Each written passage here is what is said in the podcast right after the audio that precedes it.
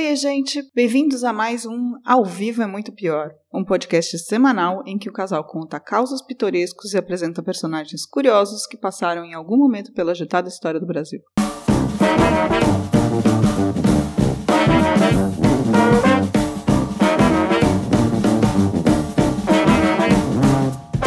Olá, eu sou Danilo Corsi. E eu sou a Camila Kintzel. No programa de hoje, vamos falar de uma vastíssima extensão de cagadas e irresponsabilidade. O acidente radiológico de Goiânia aconteceu um ano após o desastre de Chernobyl, quando 19 gramas de Césio 137 contaminou a cidade, no maior acidente radioativo do mundo em área urbana. Na escala internacional de acidentes nucleares, que vai de 0 a 7, o caso de Goiânia foi classificado como 5, que significa consequências de longo alcance e tudo ocasionado por irresponsabilidade médica e do governo. Porém, antes de entrarmos no caso, quero saber o que o Drinco, nosso patrocinador, nos mandou hoje para bebermos durante a gravação. Diz aí, Camila, qual é o de hoje? Bem, o vinho de hoje é o Artefato Rosé 2017, um vinho português feito com as uvas Moreto, de uma leveza surpreendente. Cai bem com uma bela pizza marguerita. Hum, adoro pizza marguerita. E você pode comprá-lo por apenas 55 interfoninhos de condomínio lá no drinco.com.br. Aliás, vai lá mesmo. O Drinco acabou de lançar seu novo site que está lindão e é muito mais fácil de você encontrar o que você quiser. É drinco.com.br. Bora brindar? Tchim, tchim. Tchim, tchim.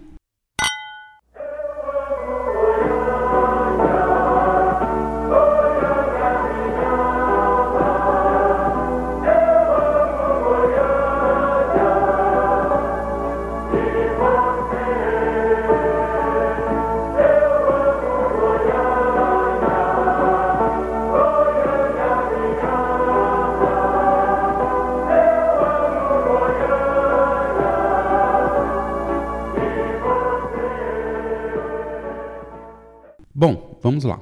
A história do Césio 137 é relativamente linear, mas como envolve muitas pessoas, vou tentar simplificar algumas coisas para ninguém se perder no meio do caminho. Justo?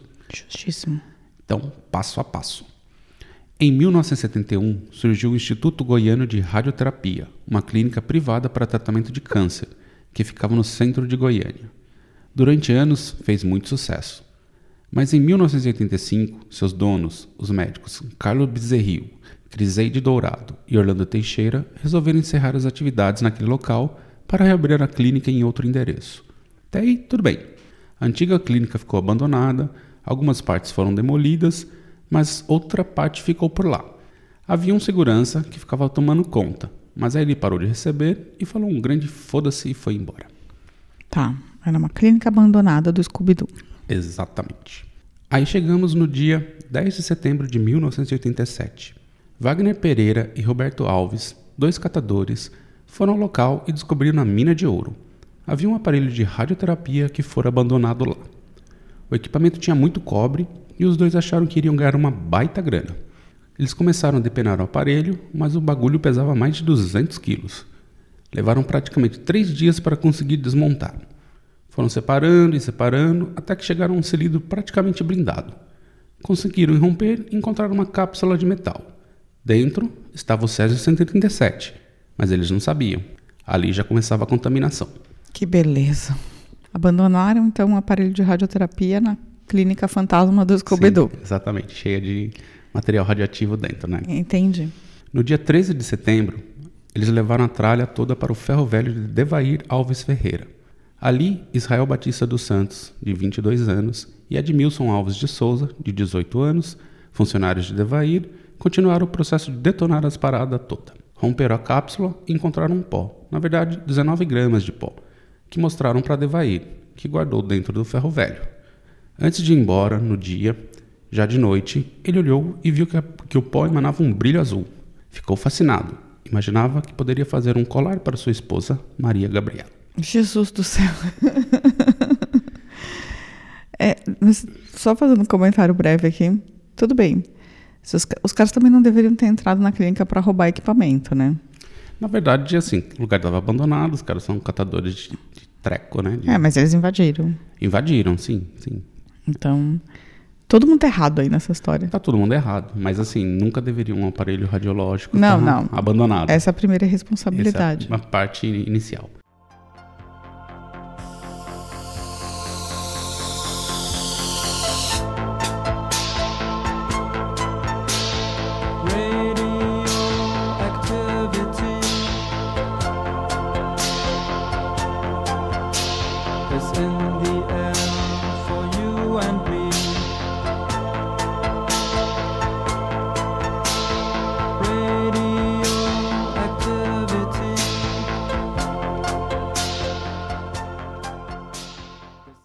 Enfim, Devair levou o pó para casa.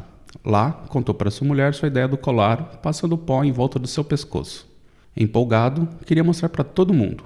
Aqui devo dizer que não vou seguir tudo tão cronologicamente, porque senão vai ficar um vai e vem de nomes e personagens que fica fácil de se perder. Vou falar das histórias principais e mais para frente volta uma linha do tempo, certo? Certinho. Primeiro, falemos de Devair e Maria Gabriela. Já no dia seguinte, ambos começaram a passar mal. Vômitos, diarreia. Maria tinha uma vermelhidão gigante em seu pescoço. Ambos pensaram que tinha sido a feijoada do dia anterior que batera brava. Odesson, irmão de Devair, foi visitá-lo. Devair mostrou o pó e Odesson pegou um pouco e passou na palma da mão. Como era dia, nada aconteceu, nada de brilho. Com a mão contaminada de Césio 137, ele saiu para trabalhar. Ele era motorista de ônibus. Já viu o estrago, né? Eita. Bem, pelo menos ele não era o, o cobrador, né? Seria pior ainda. Pior ainda. Já o outro irmão, Ivo, chegou mais tarde e adorou o pó. Pegou um pouco, colocou numa caixa de fósforo e levou para casa. Lá, mostrou para a filha, Lady das Neves, de seis anos. Entraram embaixo da cama para ver o brilho azul. Lady, animada, passou o pó no rosto. Sua mãe chamou para comer um ovo cozido. Sem lavar as mãos, comeu o ovo. 15 minutos depois, estava passando mal. Os pais acharam que fora o ovo que estava estragado. O ovo e a feijoada. A Nun- feijoada do Devair e o ovo na menina. Nunca o pó azul estranho Nunca que eles azul. acharam dentro de uma clínica de radiologia. Por enquanto, ainda não. Edson Fabiano, amigo de Devair, vizinho de seu ferro velho, também ganhou um pouco do pó. Durante o almoço na casa da mãe, Edson deu para o irmão, Ernesto Fabiano, uma pedrinha branca, do tamanho de um grão de milho, com a promessa de que, à noite, veria um lindo brilho azul. Sem dar muita importância, Ernesto colocou no bolso da calça e caminhou 15 minutos até em casa. Mais tarde, quando a esposa soube que o pó poderia estar causando problemas, o que ela fez? Jogou no vaso sanitário e deu descarga.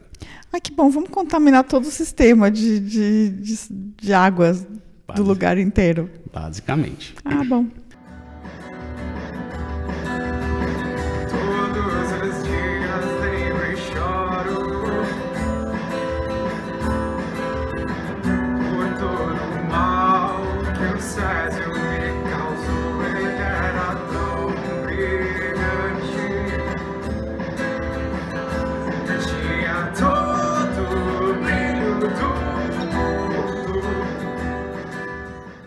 E o que você acha que aconteceu?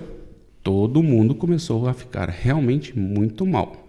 A questão é que a radiação faz a pessoa se sentir mal por um tempo, depois melhorar. Depois volta, depois melhora. Depois a pessoa meio que se liquefaz. Nossa, que horror. Pensa, né?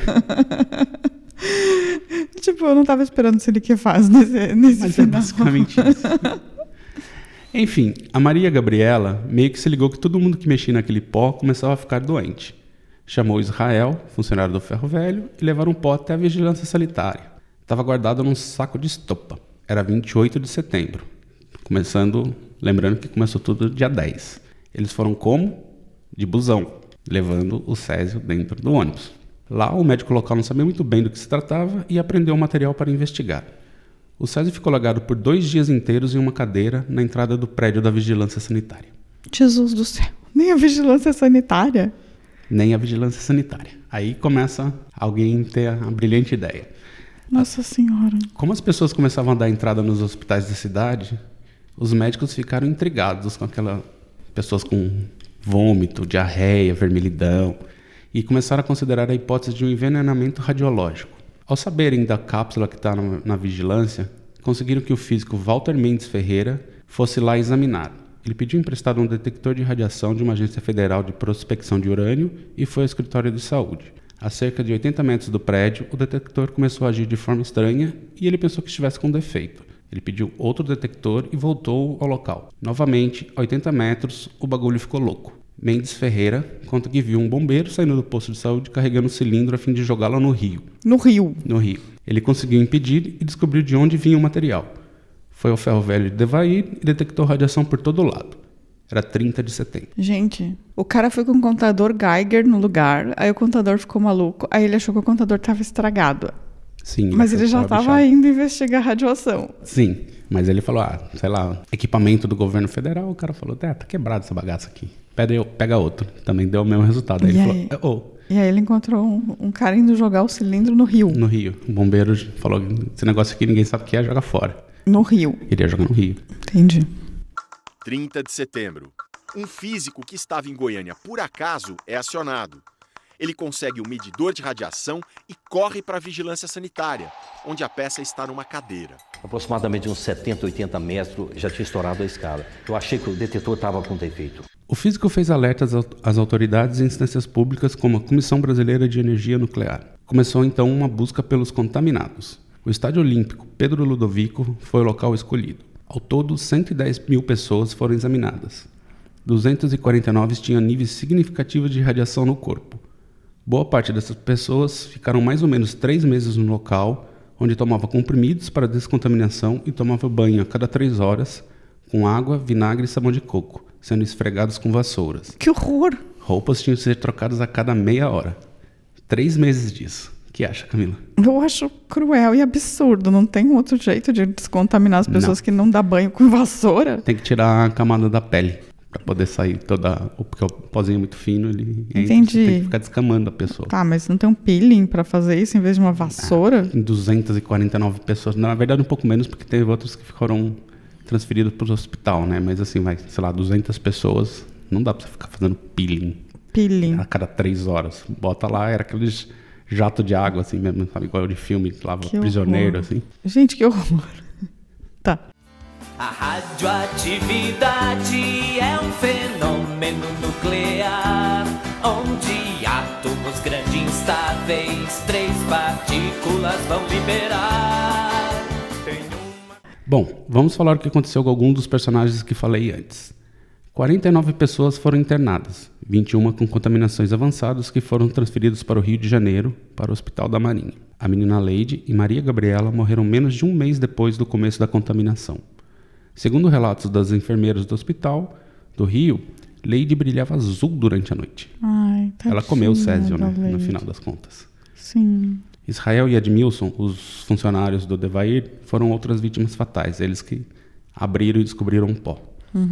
Aliás, nessa parte, cabe falar uma outra coisa bizarra que estava rolando. Com a contaminação, ônibus vindos de Goiânia eram impedidos de parar em outras cidades, o mesmo para voos. Carros com placas da cidade eram depredados por todo o Brasil.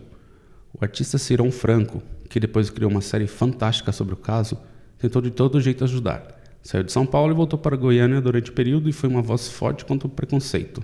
Mesmo assim, no enterro de Leide Maria Gabriela, em caixões de chumbo, a população local se revoltou, invadiu o cemitério e jogava pedras para tentar impedir o sepultamento. Bizarro demais.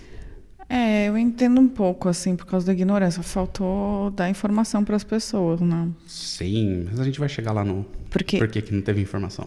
Ah, é porque no final das contas, tipo, você pensa assim, ah, seu pai tá enterrado num determinado cemitério, aí estão enterrando alguém radioativo lá. Se você não explicar muito direitinho, vai parecer que você nunca mais pode ir ao cemitério, né? Exatamente, mas sim, a gente vai chegar nessa parte aí. Devair sobreviveu, mas ele perdeu os cabelos e teve vários órgãos afetados. Sentindo-se culpado, tornou-se alcoólatra. Morreu de câncer sete anos depois. Coitado do Ele falava sempre que havia se apaixonado pelo brilho da morte. Ivo, o pai de Lady, teve baixa contaminação. No entanto, tornou-se depressivo depois da morte da filha e passou a fumar em torno de seis maços de cigarro por dia, falecendo por enfisema pulmonar em 2003. Seis maços? Não é possível uma pessoa Ele- fumar seis maços. Bom, Acho que não- registros não há isso. tempo para isso. Eu acho que sim. O Desson, o motorista, que só passou o- a pedrinha na mão, ele perdeu o indicador direito e na palma da sua mão esquerda, sei lá, nem sei o que dizer direito, parece que tem um- uma fruta podre saindo dela, assim, uma bolota preta, assim, na onde Onde ele passou? passou o Césio. Que horror. O Ernesto Fabiano, que guardou o Césio por 15 minutos em sua calça, desenvolveu uma ferida incurável em sua perna. Ele perdeu parte do osso e de tempos em tempos tem que fazer tratamento de enxerto na Unicamp. Basicamente, colocam pele nova lá, fecha e tempos depois abre tudo de novo. Isso desde 1987. Caramba, mano. É, é uma É ferida uma incurável. ferida incurável na perna, por causa porque ele tava com a coisa no bolso perto da. Assim, continua agindo lá e vai abrindo, vai abrindo. Assim. Então ele tampa, cura, um, dois meses, depois abre tudo de novo. E ele tem que ficar fazendo tratamento de Que tempos coisa em mais tempos. horrível. El cilindro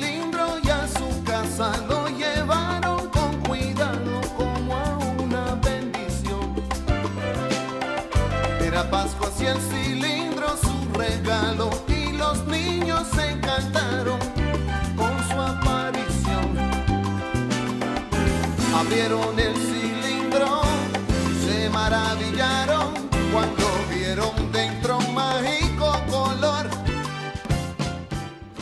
Bom, mas você acha que acabou? Não. Henrique Santilo, o governador da época, queria esconder tudo. Dizer que estava tudo de boas, até porque Goiânia sediava, na época, o GP Internacional de Moto Velocidade e ele não queria perder os gringos que vinham. Então, o que foi feito? Precisavam demolir as casas, o ferro velho e todos os locais contaminados. Chamaram policiais e bombeiros para fazer o serviço, mas falaram que era vazamento de gás, por isso ninguém se protegeu durante os trabalhos. Resultado: mais contaminação. Nossa, aí tem que processar esse cara, desculpa. Basicamente, no final das contas, assim, o governo passou um pano danado, porque tinha negócios, estavam com medo de afetar o GP e ter resistência contra a Goiânia, e basicamente ele falou não, que estava tudo bem e era vazamento de gás. Não, mas ele não pode jogar, mandar os, os bombeiros os policiais lá falando que é gás. Mas ele mentira. mandou. Ah, então, tem que ser processado. pra gente que a gente tinha que ir lá, eh, que tinha estourado um cano de, de, de gás, a gente tinha que ir lá porque estava correndo muito perigo para a cidade. E que todos os motoristas eram obrigados a ir lá com seus caminhões para arrastar esse, esse gás, esse rejeito. Então tinha que ir. O que não enjeitasse aí era mandado embora sem direito a nada e o caminhão que a gente trabalhava era cedido para outro motorista que quisesse ir. Os números finais são de 2 mil pessoas afetadas pela contaminação algum tipo de problema. 205 morreram até 16 anos depois do acidente com doenças relacionadas, principalmente câncer. Na época, quatro pessoas faleceram: a Leide, a Maria Sim. e os dois funcionários. Tipo, em um mês, assim, que foi Isso. o, o choque. Mas também foram só 19 gramas, né? Só 19 gramas. É muito pouco, se É você bem pensar. pouquinho e causou um estrago danado. Esse é o número mais recente que encontrei. Ainda tem sobreviventes que estão lidando com câncer, estão vivos, mas enfim, estão aí. Todos os rejeitos do Césio foram levados para um depósito de- em Abadia de Goiás. Isso era janeiro de 1988. Foram 6 mil toneladas de lixo radioativo. Lembrando que apenas 19 gramas geraram tudo isso. Nossa, porque foram se tocando em outras coisas e se espalhando. Nossa, absurdo. O, na questão da, da água do- da descarga, é, como os caras tinham fossa, é, não chegou a contaminar nenhum lençol Ai. freático nem nada. Então ficou todo na, na área da casa do, do Ernesto. Lá. Nossa, quando a falta de saneamento é uma benção. No final das contas foi isso. que absurdo. Então eles decidiram construir um depósito nesse, na- em Abadia de Goiás, que basicamente levou 10 anos para ficar pronto. Durante esse período, tudo ficou meio que exposto, levando a mais contaminação. Assim, estavam em contêineres de chumbo, mas não tava, não era do jeito certo. Assim, muitos funcionários do lugar começaram a desenvolver também câncer e outras situações. Esse espaço fica em uma área de 32 alqueires dentro do Parque Estadual Telma Ortegal, às margens da BR-060. Lá foi construído o Centro Regional de Ciências Nucleares do Centro-Oeste, que é vinculado à Comissão Nacional de Energia Nuclear.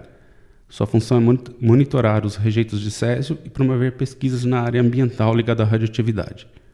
Pelos cálculos, o césio deve medir radiação pelos próximos 300 anos. Gente, e você sabe se foi mudada alguma legislação para descarte de aparelho médico depois disso? Alguma coisa do gênero? Não encontrei nenhuma informação sobre o, sobre o, sobre o caso, mas é, se, se teve alguma alteração. Mas, em teoria, é, é proibido, né? Assim, já era proibido. Assim, eles não poderiam ter abandonado o, o aparelho. Ah, entendi, porque tem um monte de aparelho de Sim, eles têm... Na verdade, assim, pelo que entendi, na época já era obrigatório devolver para o fabricante. Ah, entendi. Eles fizeram errado, então. Fizeram errado. Não, literalmente... Não, não, que fizeram errado, fizeram, É. mas assim. Mas não tem nenhum controle também sobre isso, não. Não. O controle é aquele que eu disse que mandei. Tá. Em 1996, os médicos Carlos Bezerril, Criseide Dourado e Orlando Teixeira, responsáveis pela clínica desativada, além do físico Flamarion Goulart, que prestava consultoria para o IGR, foram condenados por homicídio culposo das quatro vítimas, quando não há intenção de matar. O dono do prédio, Amaurílio Monteiro, também foi condenado, mas conseguiu a suspensão da pena. Em 1998, todas as penas foram extintas por um induto presidencial do FHC. Como assim? Tem que deixar esses caras na prisão. Ah, ele indutou, né? O presidente mandou soltar. Caraca, mano. Se essas pessoas não são presas, elas continuam achando que podem fazer esse tipo de coisa. Sim. É, impunidade geral, né? O Baianinho morreu, que era um carregado geral. O Carlão, operador, morreu. O comboeiro, chamado Cardoso, morreu lá dentro. Você não sabe quantos graus de radiação ele morreu. Houve morte a curto, a médio e a longo prazo. Mais a médio e longo prazo. E o câncer atacou eles muito imediato. Teve um motorista nosso, eu acho que não passou dois meses, que era um motorista de um, do- de um caminhão trucado, não passou dois meses ele morreu. A gente perdeu o direito de ir e vir, a gente perdeu o direito de trabalhar. Os locais onde o SESI esteve presente hoje estão livres de contaminação, mas recebem visitas de técnicos que fazem medições e coleta de material a cada três meses. Tudo está ok e já recebeu uma injeção de revitalização feita pelo governo do estado, que mesmo assim ainda reluta em assumir todas as responsabilidades. Muitas vítimas não, não recebem remédios obrigatórios por falta de verba. A mãe de Leide deveria receber cinco remédios, mas só consegue dois. Os outros três estão em falta. Ai, a mãe da Lady tá viva ainda. Tá viva. Enfim, essa é a história do Césio 137, o maior desastre radioativo do mundo em área urbana. Se você quer saber um pouco mais, especialmente sobre como funciona toda a parte física do Césio e tudo que ele causa nos seres humanos, recomendo que ouça o SciCast sobre o tema. Ali os cientistas detalham tudo muito melhor do que eu poderia falar sobre como agem as partículas. Vale muito a pena. E aí, Camila, o que você achou da história? Ah, eu conhecia já um pouco, né? Porque eu, eu lembro que eu era criança na época e eu lembro meio do Fantástico. Eu lembro que eles fizeram umas reconstituições, aí parecia a menininha Tem um passando, filme. passando um negócio azul e tudo brilhava. Eu Sim. lembro que foi. E eu lembro da música também. Amo Goiânia. Eu amo Goiânia, Goiânia me ama. E foi logo depois, né? Assim, um ano depois do, de Chernobyl, né? Então, tava aquele fantasma da radiação, tava muito gigante, é. né? É, mas os anos 80 eles tinham um fantasma da radiação o tempo todo, né? Sim, tá grande guerra nuclear, É, mas a assim, Guerra Fria. os acidentes foram muito próximos, assim, né? Então virou mais ainda desesperador, né? Foram. Eu lembro que eu fiquei muito assustada por causa do. Você jogava pedra em Goiânia também? Não, imagina. Ah, tá. Não, só fiquei É assustada. que você é de Curitiba, né? Em Curitiba não joga pedra em Goiânia, nem tem Goiânia em Curitiba. Não sei. Sei lá. Vocês não gostam de ninguém? Não, a gente não gosta de ninguém mesmo, mas até aí, é por isso que os goianos não estão lá, né? É, certo eles. É, então não sei. Nunca jogaram pedra em Goiânia que eu saiba em Curitiba. Eu acho que deve ter jogado. Mas eu lembro do. Eu lembro da menininha da pintada de azul no escuro no, no Fantástico, sei lá. Globo Repórter, uma coisa É, dessa. tinha, acho que teve um daquele Liga. Como é que é? Não. Justiça, direta, é, Liga de justiça, Justiça. sei lá. Eu, tipo, eu lembro da menininha e eu lembro que, tipo, sei lá, eu devia ter aqui 11 anos na época. Então era tipo, meu Deus. Não, foi uma comoção bri- brutal na época, eu também lembro disso. É, eu lembro que todo mundo tava muito assustado com e com pena também. Aí depois eu lembro da música. Porque a Sim. gente achava ridícula a música. A música era feia demais. mas- É, mas aí, assim, quando você olha pra essa história, assim, ela é tipo um pouco do da várzea generalizada, né? Assim, os médicos, dono da clínica, que falaram simplesmente foda-se, larga o negócio aí, a gente não. Tá, o aparelho é velho, a gente não vai usar mais. Não descartaram do jeito certo. É, o dono do, do terreno também falou, foda-se, tá lá e não tomou providência, não obrigou os caras a tirarem. E depois toda a parte de omissão do Estado, né? É, os catadores que invadiram o local também. catadores que invadiram o local, mas era um local abandonado, o catador tá, tá meio que faz isso, né? Ah, eu sei, mas não tá certo também. Não, não tá certo. Não tá certo ter catador, assim, nesse sentido, né? Que são Sim. os caras pobrões que é o único jeito de, de, de tocar a vida, mas... Não, os médicos eu, são eu, os- eu menos responsabilizo eles do que ele. Pra mim, eles são inocentes, no caso. Eu acho que não, não são inocentes, mas, mas eu acho que quem é responsável mesmo são os médicos. Os médicos são os é, responsáveis. Esses dois catadores também desenvolveram câncer e tal, mas estão vivos. É, não, eu tenho dó dos caras, são ignorantes, mas eles também não deveriam invadir lugares para desmontar coisas que não sabem o que é. Ah, mas é violão, cobre, vou fazer uns trucos, né? É, então, mas tá errado também. Não, mas assim, o, o erro é até dos médicos e É do, dos médicos, do dono sim. do lugar e depois do Estado que E o Estado também. falou que era vazamento de. ah, Tudo bem, eles fizeram uma, uma certa coisa que foi separar as pessoas e fazer toda a descontaminação, eles agiram do jeito correto, mas é, em termos de comunicação do que estava acontecendo, eles simplesmente foi uma omissão brutal que causou Ah. mais, mais problemas, né? É, a falta de transparência em geral causa mais problemas. É o que está acontecendo com o desastre do óleo, por exemplo. Sim. É, é o que acontece com Brumadinhos também, sabe? A falta de responsabilidade, de averiguação, de laudo, de tudo. Nossa, mano. Tem que começar a ser sério. É a famosa esculhambação geral, né? É, então as pessoas têm que começar a ser sérias, sabe? Sérias. Sim, levar a sério. Ah, Tem consequência, né? Hum, hum, sei lá, tô. É, e os caras foram presos, assim, na verdade, eles não chegaram nem a puxar cana, assim, eles pagaram as multas lá e ficaram... Não, médico no Brasil, dono de clínica, você É, acha que vai ser preso? Tem chance, né? Hum, só se matar alguém mesmo.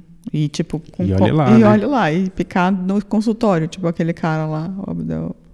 É, mas ele conseguiu, né? Depois voltou, né? Ele, É, ele- mas- O João Marzão soltou ele e depois ele voltou, né? É, mas tá preso. Mas esse Aliás, cara. não pode falar, né? A menina foi processada pelo Gilmar. Ah, é, desculpa. Nem o. Gilmar, não conhecemos o Gilmar. Não conhecemos. Gilmar é qualquer um. O Gil Bom. É. Tá bom, é. É.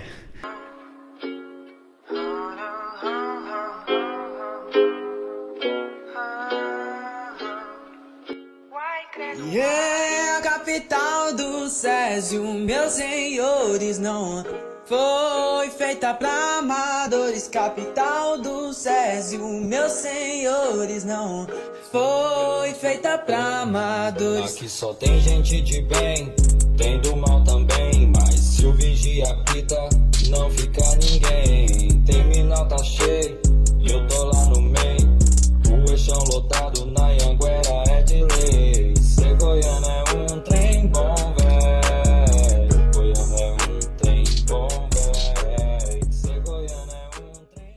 Enfim, é isso aí, pessoal. É, visitem nossa cozinha em muitopior.com.br. Fale com a gente no Twitter no arroba muito pior. Ou vai lá no nosso canal do YouTube para deixar um joinha. E semana que vem estaremos de volta. Tchau, tchau. Beijo, tchau. É.